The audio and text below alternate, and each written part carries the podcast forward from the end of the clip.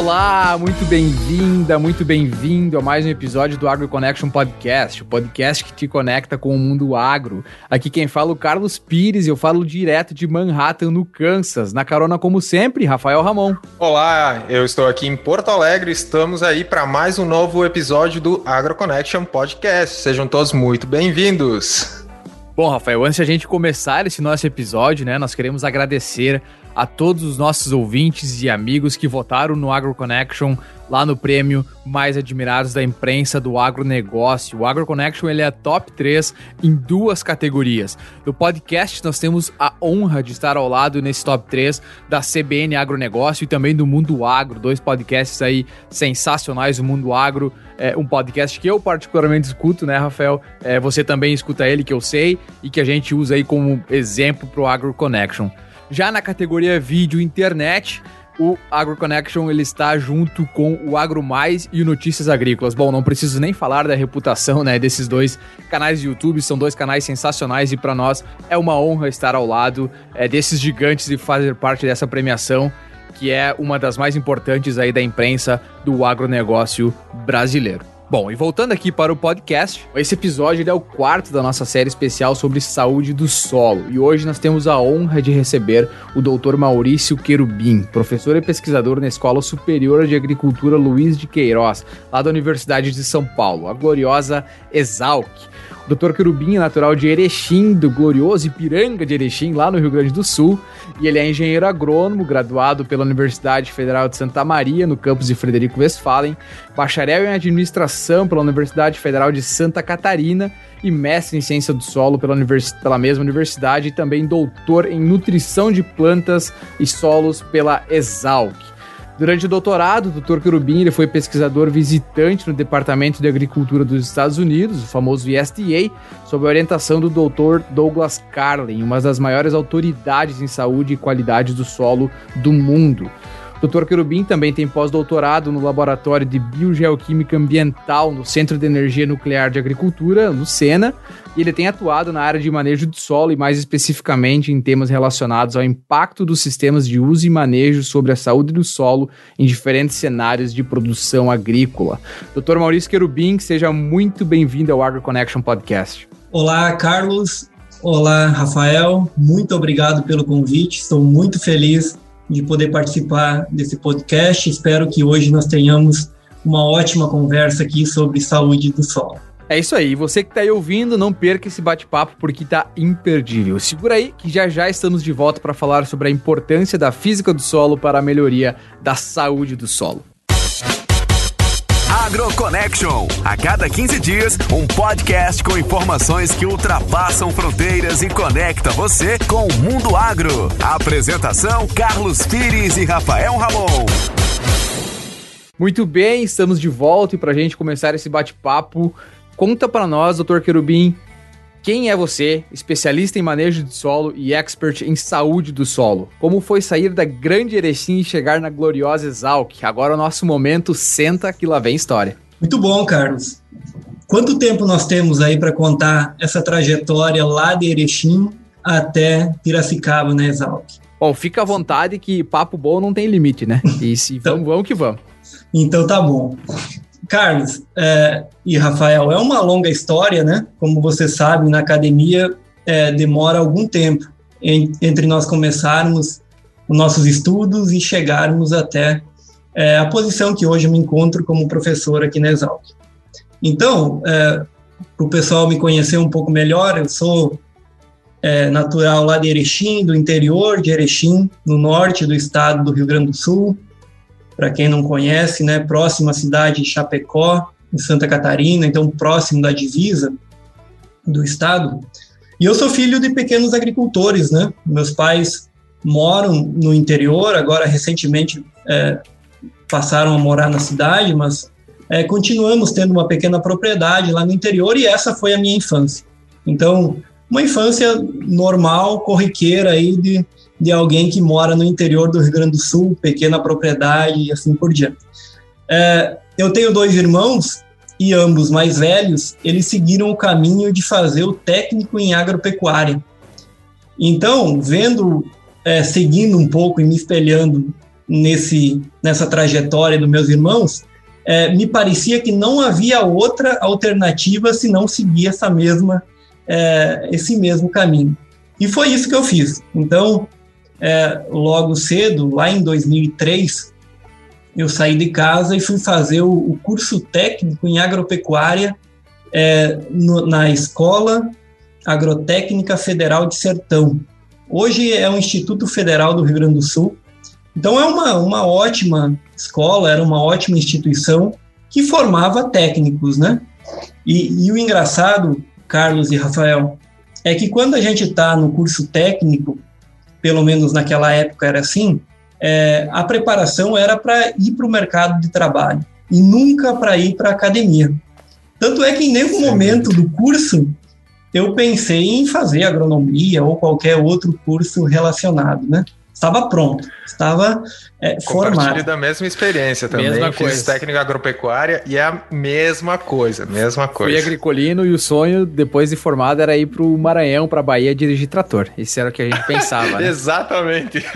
Exatamente. Lá no, todo mundo que é do Sul tem esse, esse assim, é, essa expectativa de conhecer ah. o Cerrado, conhecer o centro Muito. do país. E eu fiz isso. O meu estágio foi no Mato Grosso, numa fazenda, conhecendo e tal, e foi muito bom, foi muito bom, por sinal.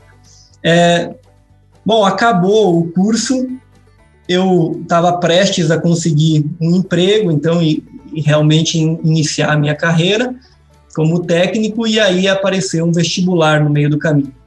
É, é importante compartilhar com os colegas que eu fui da primeira turma do curso de agronomia do campus lá de Frederico Westphalen, da Universidade Federal de Santa Maria, então, uma situação completamente nova, é, onde eu fiz o vestibular, assim, meio é, para ver o que, que, ia acontecer, né? Vamos ser bem sinceros, sem muita não, preparação.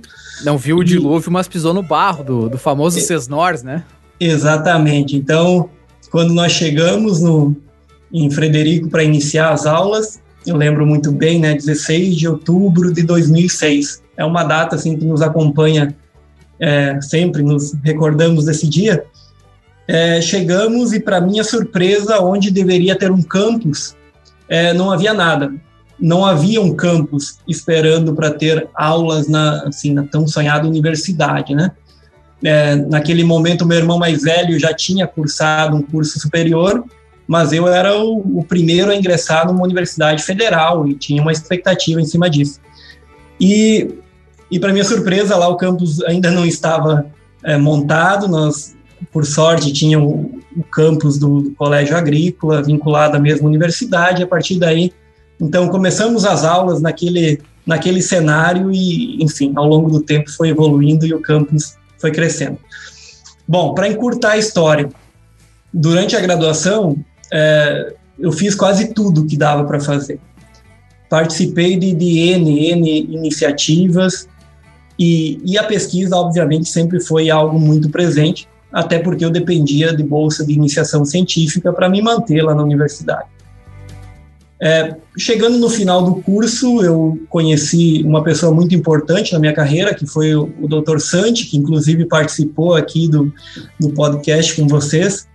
É, o Antônio Santi foi muito importante porque ele me orientou no final do curso e também foi o meu orientador de mestrado que eu, que eu cursei logo na sequência.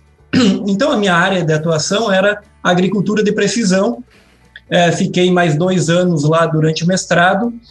Tem um parêntese nessa história que eu, que eu cursei administração também pela Federal de Santa Catarina, nesse meio do caminho. Então, é, essa vida dupla que, que sempre nos acompanha. É, mas enfim, esse é, é assunto para outro podcast, né? É, não tem o que chega para se incomodar, né? Tem que arrumar mais coisas. Exatamente. Então, então o foco é agronomia. É, finalizado o mestrado, surgiu várias oportunidades e eu, eu cursei, é, prestei vários processos seletivos. Vários não. É, eu prestei o processo seletivo da Exalc, da URGS iria, curso, iria prestar o processo seletivo lá da UFSM, sede em Santa Maria. E só que da Exalc, aqui por característica, ele é mais cedo, né? É um dos primeiros processos seletivos que tem. E por sorte, então, é, eu acabei sendo aprovado aqui e a partir daí, então, é, acabei sendo aprovado lá na URGS também, e nessa indecisão de continuar no Rio Grande do Sul, que era muito mais confortável, e também em instituições de ponta como, como é a própria URGS, ou mesmo a UFS, UFSM, é, assim, resolvi me desafiar e vir para Piracicaba e, e, ingressar aqui na, na. A, a, por, por vários motivos. Um era, era pelo nome da instituição. Então, instituição consolidada, tradicional, que todos nós conhecemos. O meu orientador, é, o fato de ter sido orientado pelo Dr. Carlos Clemente Serri, talvez vocês devem conhecer, né? Uma Para das poucos, maiores. Né? Nossa! Uma é. das maiores referências no mundo na parte de matéria orgânica, na parte de carbono, mudanças climáticas, né? Só para validar aqui, Querubim, eu fui fazer umas análises de carbono na Sorbonne, lá em Paris uh, junto com um professor da Universidade da Sorbonne. E, e ele me falou: Você leu os artigos do Serri? Eu recomendo muito que você leia os artigos é. dele, para te ter uma ideia. Lá dentro da Sorbonne, mandando ler retornar para o Brasil e conhecer os trabalhos é. dele. Aconteceu, é. aconteceu bem parecido comigo, o Felipe Bonini, que é orientado do Querubim, né? Lá em, lá em São Paulo, meu primo também, ele me avisou que o CR tinha falecido. Eu estava em reunião com o meu orientador aqui nos Estados Unidos, que é o Charles Rice, e eu comentei com ele na hora, e ele, na hora, já é, se ligou né, em quem era a pessoa e também ficou super sentido, né? Porque era um exemplo em pesquisas de carbono no mundo inteiro mesmo. Sem dúvida, era uma referência e recentemente, né, há poucos dias atrás, saiu uma lista dos, dos mil cientistas mais influentes no mundo é, na, na, temática clima, e o professor Serri figura nessa lista junto com, com seu filho e meu colega, né, o Carlos Eduardo Serri. É, eles estão entre os cinco brasileiros que figuram nessa lista. Então, é, foi um, assim, eu diria que foi um, um divisor de águas para mim fundamental é, o, talvez o grande divisor de águas foi ter feito, tomado aquela decisão, vindo para São Paulo é, e entrado no grupo coordenado e assim dirigido pelo professor Serri. Por quê? Porque eram outras expectativas. É, as cobranças eram outras, o ambiente era outro. É, assim saía daquela zona de conforto de graduação, pós-graduação na mesma instituição, com os mesmos professores, com os mesmos colegas, e, e assim, partia para um novo desafio e, e, assim, com a régua, eh, eu me atrevo a dizer, um pouco mais alta, né? É, assim, exigiu uma adaptação um pouco maior.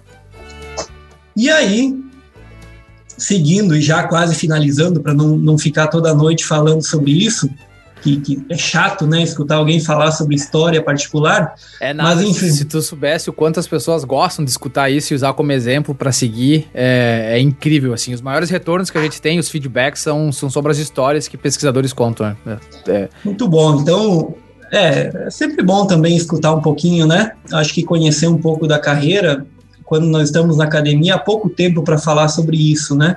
Exatamente. Alguns detalhes, algumas decisões que são super importantes.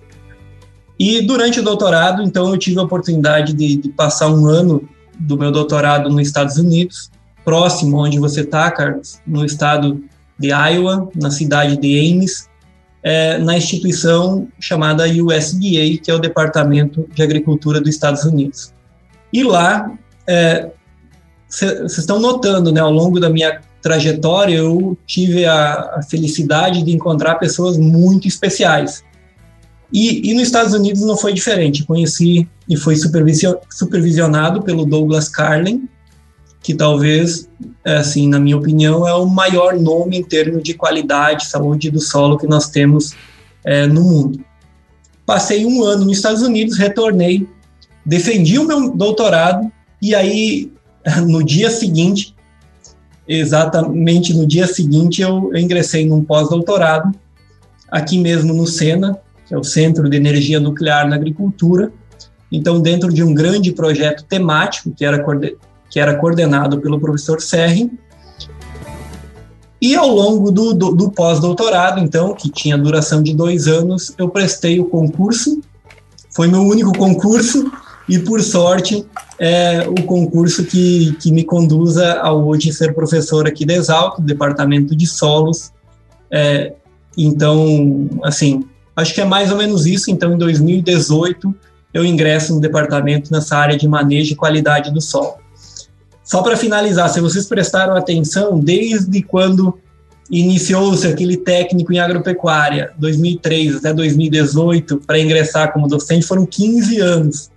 15 anos ininterruptos, passando de um nível para o outro, com alguns com algumas inclusive sobreposições, é, assim, é um tempo interessante, né? Dedicado é, é para um chegar. É um investimento aí, sem dúvida. É um tempo considerável, é. sem dúvida nenhuma. É. é. Não, muito bom. É uma história realmente impressionante. E bom, dando continuidade, uh, acho que como a gente já conversou também antes, né? Um dos objetivos do nosso podcast é que nossos participantes compartilhem um pouco da sua experiência internacional, que você também já teve. E falem como essa experiência impactou na sua vida profissional, pessoal, você já comentou um pouquinho, e além de, obviamente, falar um pouco da agricultura no país, na região de que você estudou, fora do Brasil. Então, uh, conta para nós um pouco mais uh, em detalhes, talvez, uh, Querubim, como o que te levou para esse período sanduíche lá na, nos Estados Unidos, né? E você tem alguma curiosidade, diferenças, semelhanças entre a agricultura brasileira e americana que lhe chamou a atenção? Uma ótima pergunta, Rafael. Bom, o que me levou aos Estados Unidos, particularmente naquela cidade de Ames, que é uma cidade é, no meio oeste americano, que não tem turismo, né? Quem vai para Ames e, e, estados ao redor vai para fazer algum trabalho, de fato, porque Sei não tem é muita... É é, não tem muita distração como os litorais, né, dos Estados Unidos, que são mais atrativos para turistas. É, eu fiz o meu sanduíche em Paris, não tinha nada para fazer lá. É, você, você provavelmente aí não se dedicou como deveria se dedicar à parte acadêmica. Eu imagino que você ficou indo para o Louvre, indo, é, indo para a Torre Eiffel e assim por é, diante. Os cafezinhos. Quando eu cheguei Exatamente. na imigração e falei que vinha para o Kansas, o cara da imigração falou, tá, mas tu tá falando sério, o que, que tu vai fazer no Kansas, cara? E, e, é mais ou menos, acho que a mesma pegada, né, para Ames em Iowa, acho que é mais ou menos por aí. Exatamente. Então, o que, que me fez ir para esse lugar tão específico e, e peculiar? É a instituição e o pesquisador.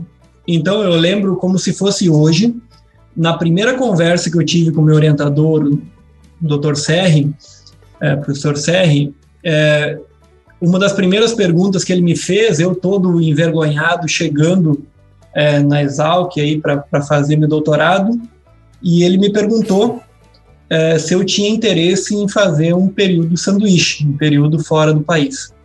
E eu respondi assim de imediato que essa era uma das razões pelo qual eu estava ali pela oportunidade de ir para o exterior e que com certeza era uma meta, uma meta pessoal fazer isso. E aí a segunda pergunta que ele me fez foi a seguinte: quem é a melhor pessoa no mundo que trabalha, quem é o maior pesquisador no mundo que trabalha na área no qual você vai desenvolver seu projeto de doutorado? Puxa, me pegou de surpresa essa pergunta. Porque eu fiz o meu mestrado lá com agricultura de precisão e estava migrando agora no doutorado para, de fato, entrar no tema qualidade do solo ou saúde do solo. É, e eu disse, olha, professor, eu preciso de uns dias aí para sedimentar essa resposta e para começar a buscar. Fiquei alguns dias aí incessantemente procurando artigo e estudando um pouco e cheguei ao nome do Douglas Carlin, e o CR falou o seguinte: então manda um e-mail para ele. Manda um e-mail para a melhor pessoa que você identificar no mundo. Se ela não responder, eu faço o contato. Se não, eu encaminho você para contatos que eu já tenho. O Ramon falou do, da França, né? O professor Sérgio ficou muito tempo na França, teve vários colegas franceses que ficaram aqui no laboratório. Teve um, um inclusive, que hoje está na FAO, o Martial Bernux, que ficou 12 anos no laboratório, como pesquisador, como fazendo. Então, então tinha uma interação muito, muito forte internacional. E isso o foi. Era membro do, ele era membro da Academia uh, Francesa de Agricultura, não era? Provavelmente, eu não sei precisar isso, mas provavelmente sim, pela, pela longa trajetória, o por tempo lá no, na França também. É, enfim, Então eu fiz isso, eu segui o conselho dele, mandei um e-mail pro, pro, pro Douglas Carlin e assim demorou uns dias para ele me responder porque ele estava justamente no evento é, da Sociedade Americana, né? Que tem todo ano. Ele estava lá em Tampa, na Flórida, naquele ano. 2017, Mas, novembro. É, exatamente. É, só que era antes, né? Era, teve vários eventos em Tampa. Era 2003, 2014, eu 2014, acho. 2014, ok. E, e, aí, e aí, por sorte, ele respondeu é, todo gentil e, e, assim, aprovando a minha ida para lá e tudo mais. Cara, e aí, e aí nós, nós fomos, eu e a, e a minha mulher, nós fomos para lá é, com, com um nível de inglês muito aquém do que deveria ser o correto, mas era a oportunidade também de, de aprender um pouco. É, chegando lá, as experiências são fantásticas, viu, Ramon? É, passar um período no exterior, como vocês também passaram, é uma mudança na trajetória profissional de cada de qualquer um. É, eu considero talvez o segundo grande ponto de inflexão da minha curva da carreira, né? É, é onde as coisas começaram a, a subir de uma maneira mais é, mais intensiva, assim. É a curva da qualidade do querubim, né? Vai, vai é, subindo. então, então tu vai, vai subindo, tu, como é que é a curva de aprendizagem, né? Exato. E aí, e aí foi, foi ótimo, assim, um ano super produtivo, que consegui desenrolar toda a minha tese de doutorado lá. Assim, ficou relativamente bem, bem organizada e foi toda feita lá. É, desde, comento aí com meus orientados que até mesmo os agradecimentos eu escrevi lá é, para assim, compartilhar com o pessoal, para deixar uma linguagem bacana. E, enfim, foi um ano assim muito intenso, mas com muito aprendizado. Eu tive a chance também, o destino nos coloca algumas pessoas. Eu fiquei um ano lá e concomitantemente o professor Cássio Tormena, professor titular da, da Universidade Estadual de Maringá, também esteve lá fazendo um pós-doutorado, um ano sabático, e nós dividimos sala. Então foi, foi assim, fantástico, fantástico. Eu tive dois supervisores lá um período de um ano, assim, acho que por isso que rendeu tanto, viu? que coisa boa. Pressão do, do da, da, da, mesa do lado, né? É. É incrível isso, é incrível. Eu, eu é. por exemplo, conheço o Cássio Tormena só por nome do artigo, né? Mas eu sei a importância que ele tem na física do solo, deve ser incrível, né? É uma pessoa fantástica. E só para não fugir da sua pergunta, Ramon, e endereçar aqui esse assunto, acho que um dos motivos também da ida para os Estados Unidos é aquela aquele sonho de infância de conhecer um pouco os Estados Unidos e, e agora nossa área de conhecer a agricultura americana, né? Que se destaca no mundo inteiro com condições climáticas muito, muito restritivas comparando com a nossa aqui no Brasil, né? Então isso me chamou muita atenção, o nível de eficiência que, que os americanos têm e numa janela muito curta de, de plantio até a colheita, eles conseguiram fazer uma ótima safra e, enfim, ser competitivos em agricultura.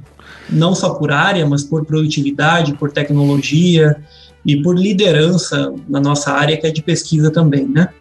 Então, isso me chamou muita atenção. Por outro lado, algo que também eu carrego até hoje foi algumas conversas. Eu participei de dia de campo lá nos Estados Unidos também. E, e com o próprio Douglas, uh, a visão que as pessoas tinham da agricultura brasileira.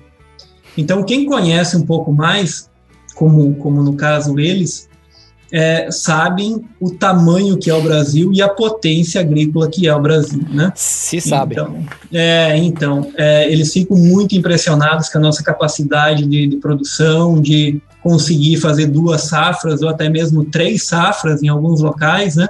Plantio direto, é, manejo conservacionista, plantio tudo direto, isso, tudo isso, tudo isso. Então, então se engana quem acha que o americano acha o Brasil assim um segunda linha na agricultura. Por, completamente equivocado. Acho que eles consideram o Brasil como lado a lado, inclusive melhor em muitas, muitas coisas, né? Assine é muito bacana isso, é muito é. bacana isso. Confirma o que outros participantes aqui do AgroConnection Podcast já falaram, né? Os pesquisadores, o Rômulo, Rodrigo, né? Que são brasileiros, estão são nomes, né? Da agricultura lá nos Estados Unidos e trouxeram também os mesmas, a mesma, o mesmo parecer. Muito bom, Querubim. Exatamente. Eu acho que só para finalizar, para não, eu anotei algumas palavras aqui. Eu acho que é, nesse assunto a palavra é zona de conforto, né? É, sair da zona de conforto. Então, para mim, foi uma ruptura muito grande sair do Rio Grande do Sul e vir para São Paulo. É, por uma questão geográfica, por uma questão cultural e uma, uma questão cultural acadêmica da instituição. Muito diferente. E foi uma ruptura tão grande ou até maior a ida, o desafio de ir para os Estados Unidos e, e se adaptar a uma nova cultura, uma nova realidade, um novo ritmo de trabalho, né? Poxa, não tem almoço, né? Eu, eu levava o meu sanduichinho, comecei a ficar com fome, aí levava uma comida é, congelada nos primeiros dias, aí, aí fui me adaptando para trabalhar o máximo naquele período e depois relaxar também no final do dia. Então, sair da zona de conforto é, o, é talvez o ponto-chave para nós evoluirmos, né? É, onde nós conseguimos os saltos de, de, enfim, na carreira, né, na vida pessoal de nós. Muito bacana, Querubim. E eu quero já, a gente quer falar um pouquinho aqui sobre agricultura em Iowa, né, que é um estado aqui no meio oeste. É, a gente quer saber se o que, que planta lá é batata, é milho, é soja, enfim. Mas eu vou fazer a confidência aqui que eu, o, meu confidente para essas coisas de pesquisa é o Felipe, né? Que, eu, como eu já falei antes, ali é orientado do, do, do Querubim. E um certo dia eu tava em casa, sentado, pego meu telefone e uma notificação do Facebook. Eu olho, Doutor Douglas Carlin. eu quase caí para trás, né? Que, que não é todo dia que tu recebe é, uma, uma, um convite, né, de, no Facebook de uma pessoa que tu admira muito. E eu, na hora, tirei um print, mandei o Felipe, a gente ficou conversando, depois a gente trocou uma ideia, eu e o Douglas, a gente se apresentou, né, via Facebook. Mas foi, foi muito bacana. É, bom, como é que é a agricultura em Iowa, Querubim? Poxa, Iowa é o maior produtor de milho dos Estados Unidos, né? É o só estado isso. com. É só isso, né? Por si só ele já se apresenta, né? Como o estado de maior produção de milho e também, é, salvo engano, o maior produtor de suínos, né? É, do, dos Estados Unidos. Então tem até um ditado lá em Iowa que é Iowa Corn and Pig, porque é só isso, né? É, basicamente, se você andar, sei lá, 100 quilômetros, Ames é mais ou menos centralizado, centralizado no país, é mais ou menos é, 70, 80 quilômetros da capital Des Moines, a, a, norte de Des Moines, já em direção a Minnesota, para o uhum. pessoal se localizar. Então, é uma região relativamente fria, né? Então, eles cultivam milho. Basicamente, milho é o carro-chefe e, obviamente, soja também como opção. Mas o que eu percebi naquele ano que eu estava lá, que soja era uma cultura, por exemplo, que produzia muito menos do que nós que produz no Brasil. Talvez seja a realidade de todos os Estados Unidos, eu não tenho essa bagagem para falar. Mas lá era, era bem evidente isso. Em contrapartida, milho não, né? Milho eles lideram assim com, com uma boa margem de, é, comparado conosco. E, e, o que me chamou a atenção também, então milho e soja é, são as culturas principais e não há muito espaço, né, pessoal, de fazer algo a mais nos Estados Unidos, porque a janela é muito curta. Então eles buscam fazer até algumas culturas de cobertura, né, as cover crops, é, no período entre safra, mas vou confessar para vocês, aí eu, eu, comento aí com, com, com, o pessoal que eu fui num dia de campo sobre, sobre cultura de cobertura. Frio, frio. E, e aí era, era mais ao norte de Iowa. E eu não sei se era aquela característica daquela safra ou, ou é sempre assim também, mas ficamos debatendo um dia de campo lá sobre, sobre os benefícios das cover crops e tudo mais, e olhando para umas parcelas com um nabo forrageiro que dava mais ou menos uns 8 a 10 centímetros. Então, então e para eles, porque a janela é muito curta, né? Eu sei então, bem é isso. Então, então, e aí eu ficava pensando, assim, comentava com o Cássio também, poxa, no Brasil nós temos nabo forrageiro de um metro de, de, de, de tamanho, né? E, e assim, uma abundância de biomassa do sistema parte aérea, sistema radicular, e assim não damos tanta importância, né? E eles numa curtíssima janela, antes que comece a nevar e, e cobrir tudo, todo o solo, é, eles tentam ainda fazer essa planta de cobertura para trazer algum, algum benefício. Né? Muito, ninguém, é muito interessante. Ninguém descobriu que era brasileiro lá, porque isso acontece muito para mim aqui. Aí vem as perguntas, né? Eles querem descobrir como faz, colocar a planta de cobertura no campo, mas é muito bacana, Querubim. E, bom, o desafio aqui, eu visitei um produtor fazem duas semanas. E ele, ele, ele, esse produtor especificamente, ele está tentando colocar trigo e soja no mesmo ano, né? Eles chamam de double crop aqui nos Estados Unidos. O que é uhum. é muito difícil, porque tu perde nos dois. Então tem que encontrar um balanço. E aí arrisca pergunta, nos dois, né? Arrisca, arrisca nos dois, no... exatamente isso. E ele me fez a pergunta: bom, eu tenho um mês e meio, no máximo dois, antes de começar a vir a neve. O que, que eu planto aí de cover crop? É, é, é, muito difícil, né? É muito difícil. É muito difícil e a janela é curta e a temperatura é baixa, né? Então já já estava se aproximando da neve. Tem anos, você bem sabe, né, Carlos? Que falta ano, água também, né? É, falta água, ano a, a, neve vem um pouco antes, ano demora um pouquinho mais, então é, é, sempre um desafio. É muito desafiador mesmo. A agricultura nos Estados Unidos ela tem esse esse quê, né, da janela ser sempre mais pequena. Mas muito bem, agora a gente aqueceu os pneus, né? Agora vamos, vamos dar largada à corrida, vamos falar aí sobre a, a especialidade né, do, do, do Dr. Querubim, que é basicamente saúde do solo. É, nós começamos a nossa série especial, né, com com, com o professor Santi, trazendo as perspectivas deles, né? Muita, muito, muita perspectiva do campo, do dia a dia, de visitar é, o produtor. A gente conversou com a doutora Ieda da Embrapa, que trouxe a perspectiva de análises biológicas para nós, né? Principalmente da parte de enzimas. Falamos com o doutor Murilo Veloso, que está lá na França, trabalhando com matéria orgânica, e hoje a gente vai conversar aqui contigo para entender um pouco mais como que a parte física, né? E aí a gente pode, para ajudar o nosso ouvinte, densidade do solo, resistência à penetração, textura, enfim, tem diversos aí, fora a parte de água, né? Que a gente, que a gente pode comentar. Para nós, nós não entrar aqui com o pé na porta já, já ter perguntando tudo sobre física. Como que você define saúde do solo? É um, é um tema emergente, né? Então tem várias definições rodando por aí. É, como que o Dr. Querubim e o SOMA, né? Que é o grupo de pesquisa da Exal, que é em saúde do solo, define saúde do solo? Carlos, essa é uma pergunta muito boa e, e, eu até me preocupo quando eu falo a palavra qualidade ou saúde do solo, eu uso os termos é, de forma como sinônimo, né? Uhum. É, embora tenha algumas, algumas variações, mas enfim vamos trabalhar qualidade como saúde como sinônimo. É, eu até me preocupo que quando eu falo a palavra qualidade do solo, eu falo imaginando uma coisa. Agora, quem recebe, recebe com qualquer outro entendimento, né? É. Porque, porque é um termo muito, muito amplo, né?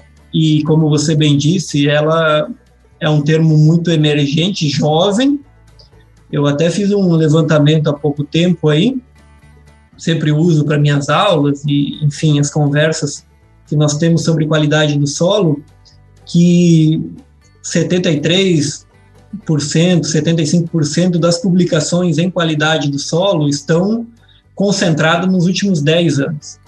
Então, pessoal, imagina 70% da produção científica de uma área concentrada nos últimos 10 anos. Mais ou menos a nível global, 40% nos últimos 5 anos. Poxa, cinco anos atrás eu estava começando, entendendo, lendo paper e saiu 50% do, do que nós conhecemos sobre o assunto. No Brasil, o cenário é muito parecido, é 80% nos últimos 10 anos e 50% redondo nos últimos 5 anos. Bom, se nós pegar, né, acho que saúde do solo é mais expressivo ainda, né? Dá para colocar Uma... talvez nos últimos três anos, de repente. Né? Sim, sim, porque vem, vem numa, numa transição de terminologia, né? Isso. É por que, que eu vou confessar para vocês? Por que, que eu uso mais qualidade do solo? Porque eu acho que soa melhor em português. É, em português, qualidade do solo me parece, parece que soa um pouco melhor. Em inglês, me parece que soil health é, tem uma, uma tem todo uma, um, um porquê disso, né? Exato, é, exato. A conscientização de que, que só se cuida algo vivo, né? Ao cuidar algo vivo, ao cuidar a saúde de alguma coisa, né? Você tem um cuidado maior e tudo mais. Mas para não fugir muito da sua, sua pergunta, Óbvio que tem os conceitos tradicionais, né, que nós seguimos, e eu sigo a risca, assim, é, os conceitos que, que, o grupo do USDA, liderado pelo Douglas Carlin, definiu, né, que, que qualidade do solo é, o mais resumido possível, é a, a capacidade do solo funcionar, né, é a capacidade dele executar uma série de funções. Mas se eu fosse fazer uma analogia e, e traduzir esse conceito, eu acho que saúde do solo ou qualidade do solo, na verdade, na verdade, é uma nova forma de observar e entender o solo como um sistema. Eu acho que essa é a melhor definição que nós poderíamos dar para quem talvez não é da área que está escutando aqui. Qualidade do solo é uma nova forma, é um conceito que nos ajuda a observar o solo com, com outros olhos. Por que isso? Se nós entendermos o solo como um sistema ou como um organismo, organismo vivo, inclusive, é, nós somos um organismo. O nosso organismo ele é composto por estruturas, por órgãos, né? E o solo também, por propriedades, por uma série de processos que ocorrem naquele solo, de ordem química, física, biológica. E é importante que esses processos e propriedades estejam em equilíbrio, né? tanto do seu, seu ponto de vista químico, físico e biológico. Bom, estruturas e órgãos, eles formam sistemas, e no solo é igual. Então, propriedades químicas, tem lá vários nutrientes, eles formam subsistemas definidos por uma qualidade química, uma qualidade física, uma qualidade biológica. Sistemas no nosso corpo é igual. É, eles cumprem funções, né? Então, o nosso sistema respiratório tem uma função aí que nos permite respirar. E no solo é igual. É, o sistema biológico tem uma série de funções. Funções de decomposição, de ciclagem, de, é, enfim, de, de, estruturação do solo, a parte, o sistema químico também extremamente importante para a nutrição da planta e dos organismos, e a física da mesma forma. E por fim, veja que o conceito ele, ele é ele é longo, né? Mas por e complexo. complexo. Né? Então, por, porque eu tava fazendo uma analogia na minha cabeça agora, quando tu falou do, do da, da, relação com, com a saúde, né? É, o médico, ele estuda um corpo humano. Exato. E ele tem, tem... O cientista do solo, ou o agrônomo, ele tem que estudar como funciona nesse corpo, mas os corpos são diferentes em diferentes locais. Então tem mais uma complexidade. Exatamente, exatamente. E tem os fatores externos que influenciam tanto a nossa vida quanto a vida no solo, né? E o, e o, e o próprio solo. E só no final, então, um organismo tem estrutura, estrutura se organiza em sistemas, sistemas cumprem funções, e vem daí um pouco o termo é, técnico do conceito, e funções permitem as nossas funções, o nosso organismo funcionando permite nós gerarmos trabalho. E o solo, ele também está trabalhando e provendo serviços que nós usufruímos é, de forma direta, que são conhecidos aí na é, também muito emergente o conceito de serviços ecossistêmicos. Então veja que legal, né? É, esse conceito que, que ora é complicado, ora é simples, nós podemos fazer uma analogia como um organismo é, que ele vai funcionando, ele cumpre uma série de funções e ele, ele é, gera um trabalho ou presta serviços, né? Acho que é assim que eu entendo. Perfeito. Não, muito é. bem. E aí fica doente, dá um paracetamol, fica Exato. doente, dá um Tilenol é, e assim Exatamente. É, a gente vê que não tem como dissociar né, as coisas, tá, tá tudo funcionando de uma forma integrada.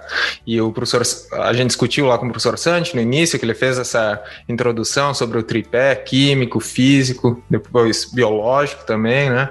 A professora, a doutora Ieda, trouxe mais uh, informação a respeito dessa componente biológico e a gente gostaria de, de que você né, trouxesse para nós aqui um pouco mais sobre a importância da física do solo, né? Como ela se enquadra na, no conceito da saúde do solo.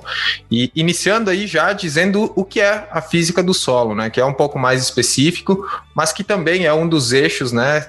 Integradores, né, que vai uh, resultar aí na, nessa, nessa análise mais uh, global que é a saúde do solo, olhando tudo de forma integrada. Você está ouvindo AgroConnection.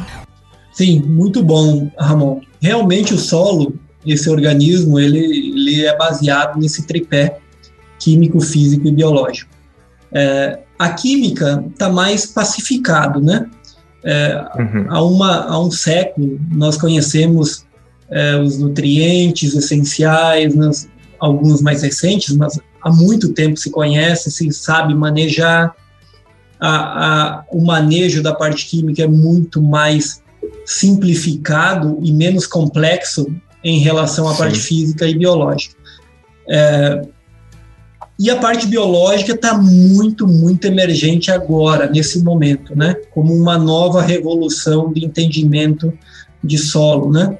Por uma questão óbvia, porque a partir de pouco tempo atrás, início dos anos 2000, se conseguiu, através de um ferramental melhor, é, observar coisas que se desconhecia até o momento onde nós conhecíamos os organismos a partir do cultivo deles. Como vocês sabem, né, a maioria dos organismos não pode ser cultivado em laboratório. Então, no, sei lá, 99% nós não conseguimos cultivar, então nós não conhecíamos. E a partir das técnicas independentes de cultivo, né, toda a parte de, de genômica aí permitiu avanços e tem permitido avanços fantásticos. E a física fica no meio disso. Então, física no solo, física do solo é um, é uma área da ciência do solo, uma área básica muito importante, é, que estuda um conjunto de propriedades e, e, processos físicos que buscam explicar uma série de fenômenos físicos também, é, que estão mais relacionados como o solo como um suporte, um meio, um suporte para o crescimento de planta, para atividade biológica e para outras tantas aplicações, né, inclusive habitação. Então, a física é isso, é estudar processos e, ou propriedades e processos de cunho físico, que não tem, é, na sua essência, biologia envolvida ou química, apesar de que tudo é, se correlaciona, né? Mas tem um elemento muito importante, né, Querubim, que é a questão da água também, né? Que Sim. eu acho que é o, que está relacionado, mais relacionado à física do solo e que é muito importante, eu acho. Sim, a física do solo tem, eu costumo dizer que tem dois grandes tripés, uh, nem é tripé, né, ou pilares, né? Uh, tem dois pilares que é entender um pouco de sua textura, que é a partir então do, do tamanho das partículas, saber se é mais arenoso, mais argiloso, mais textura média. E isso nos permite ter uma série de interpretações só sabendo a textura e, e com isso já temos uma ideia de mineralogia, já temos uma ideia de, de retenção de água, de movimento, de retenção de nutrientes, de cargas no solo, né, que é muito importante. E o outro pilar é a estrutura do solo. Então, textura e estrutura. Por que estrutura? Porque estrutura é o arranjo das partículas, né? Então, uma coisa é conhecer as partículas, outra coisa é o arranjo dessas partículas no solo. E é legal, viu? Tem há pouco tempo assim a gente vai estudando e começa a ver diferentes perspectivas. Tem pesquisadores na física do solo que enxergam a estrutura sobre a ótica dos sólidos. Então eles entendem a estrutura sobre a ótica dos agregados do solo que vão formando, vão, vão se arranjando. E outros estudam a estrutura pela ótica dos vazios. É, então, estudando a partir da porosidade do solo é, tamanho de poro, tortuosidade, forma, co conectividade. Então a física é isso, cara, esse universo é, que envolve várias coisas, envolve água no solo, envolve é, condições para crescimento radicular e tem várias funções. Depois nós podemos falar sobre isso. É muito interessante. Eu estava me desafiando essa tarde, né? A gente sempre dá uma, uma estudada é, no tema, né? Por mais que a gente conheça o tema, a gente sempre busca informação cada vez. E eu me desafiei e eu vou confessar que eu me decepcionei. Porque eu sempre faço o exercício de, bom, se a minha avó me ligar como que eu vou explicar para ela o que, que é física do solo? E eu acho que dentre todos os, os o, dentre os três, né, do, do tripé, da parte de, de, de, saúde do solo, química, física e biologia, eu acho que a física é a mais difícil. Eu faço esse exercício porque eu trabalho com produtor E eu, eu particularmente sempre enxergo o produtor no final da linha, né? Então é difícil como que eu explico para ele arranjo de partículas, como que eu explico para ele porosidade, porque ele pode imaginar que solo é um monte de de solo. Ele não consegue, às vezes, imaginar, né, que cada partícula microscópica, se ela vai estar mais para direita, mais para esquerda, em cima de outra, isso influencia muito, né, no solo.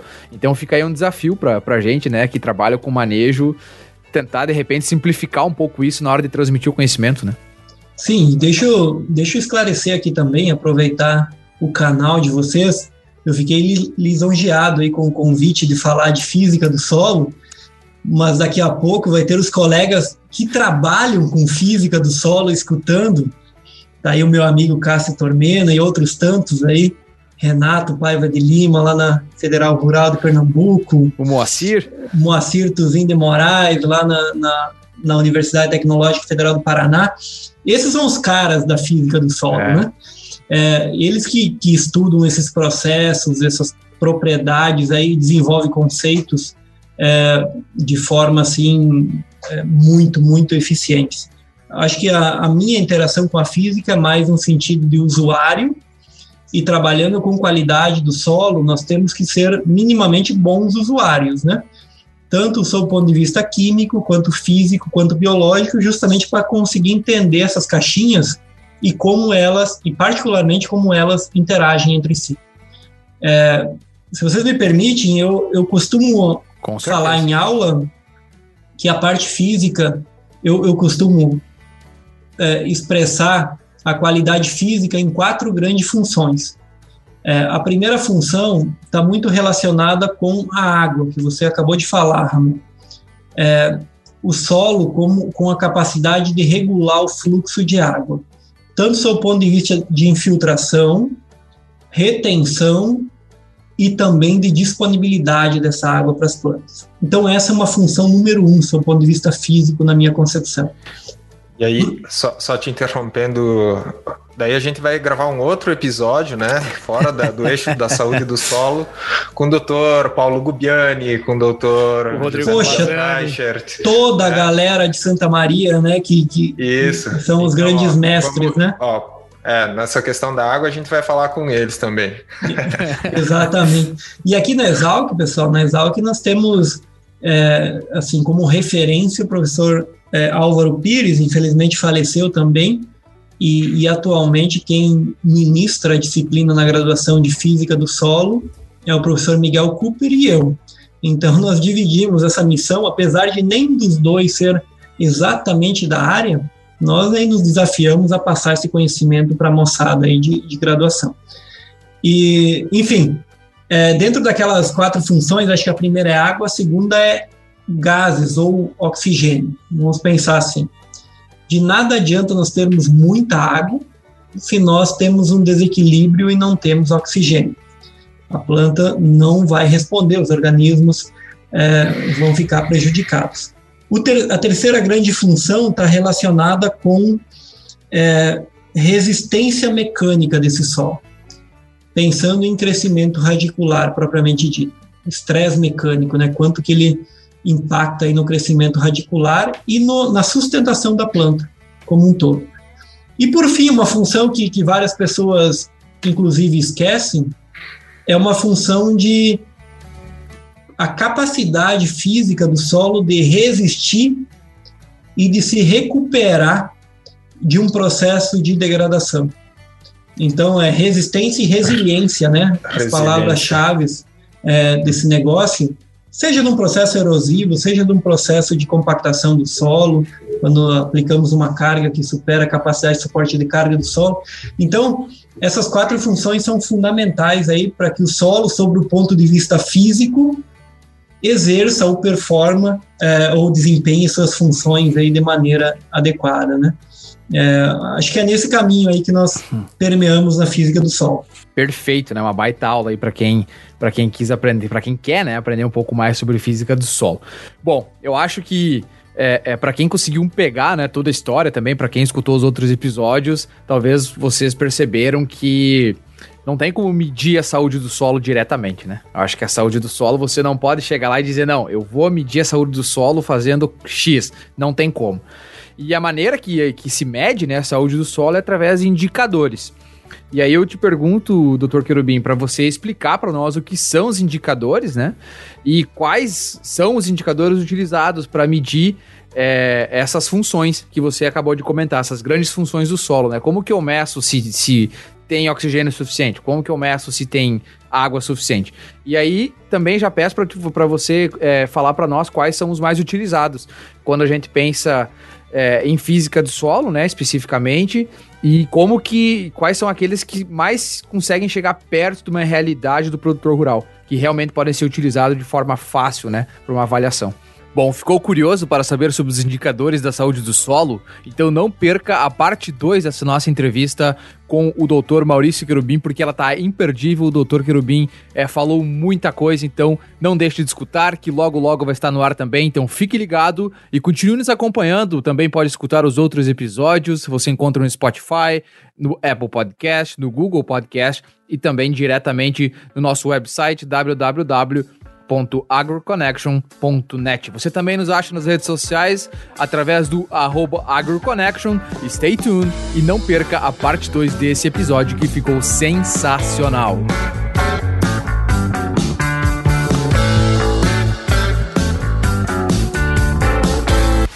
AgroConnection.